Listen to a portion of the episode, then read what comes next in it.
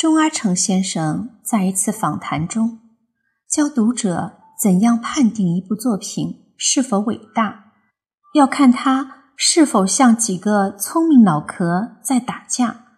若像，写的再俏皮，也只能入畅销书排行榜，而不能入影响数代人的经典之列。换句话说，如果一部作品中，让人拍案叫绝的比喻蜂拥而至，就像鸡尾酒里的冰块在嘎啦嘎啦碰撞，谁都想吸睛，谁都想出风头。这可不见得是一流作品。一流的写作往往没有这么聪明外露，总是隔了很长时间，埋头写作的人才想起他是个作家。要在比喻上精彩的录一首绝活，让读者击节叹赏。在此之前的漫长旅程中，作家像农民一样耕耘，沉浸在人物莫测的命运中，沉浸在故事出人意料的走向中。他脸上露出暧昧的惆怅。额头上是一条条深思熟虑的抬头纹，绝不可能有心思时时讲俏皮话。听了阿成先生的点拨，终于明白，对于我最喜爱的《围城》，为何一度在文学价值上人们争论得很厉害。这部小说的开头太像几个聪明脑壳在打架了。光是第一章涌现出来的可以列入俏皮段子的比喻就有很多。苏小姐身段瘦削，轮廓的线条太硬，像方头钢笔画成的。鲍小姐被叫做局部的真理，因为据说真理是赤裸裸的，而鲍小姐并未一丝不挂。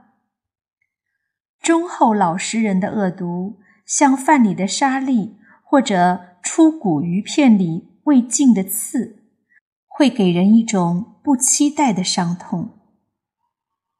上来的汤是凉的，冰淇淋倒是热的。鱼像海军陆战队，已经登陆了好几天。每一页、每一节、每一个人物出场。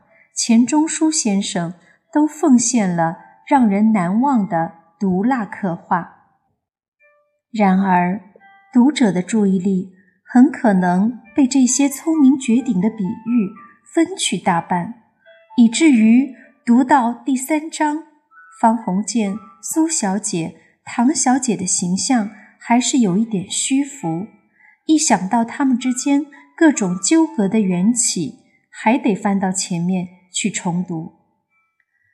杨绛先生回忆，一九四四年钱钟书开始写作《围城》时，家境非常困顿。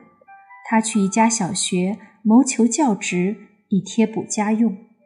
为了让钟书先生安心写作，少受时局和开销的影响，他辞退了仆役，自作照下壁。因此。钟书先生每写几页都要给赵夏碧看的，可能正是由于这种苦中作乐的心态，《围城》一开始就陷入俏皮讽喻的汪洋中。无论是人物的肖像，还是微妙的心理；无论是对天气的描摹，还是表情的变化，无处不是穷尽聪明人的想象。然而，这部小说的基调逐渐变得深沉朴素，这要归功于方鸿渐到达三旅大学后与孙柔嘉的婚姻。为了结婚，孙小姐使出了秘而不宣的手段，而方鸿渐也顺水推舟入了围城，又一路跟随孙小姐回到上海。此时。各种婚后的龌龊，就像皮袍底下的小咬一样出现了。写到这里，钟书先生已经很少说俏皮话，很少用比喻句，也不再每写几页都要兴冲冲拿给杨先生看了。连在现实生活中，在饭桌上，他也不再妙语连珠。那是一段沉静的时光，钟书先生完全沉浸在方鸿渐的命运里。连他紧紧贴着眉毛的黑框眼镜，也显出了那种似笑非笑的无奈。始于智慧，终于敦厚。围城以一个洗尽铅华的收尾，跻身经典作品的行列。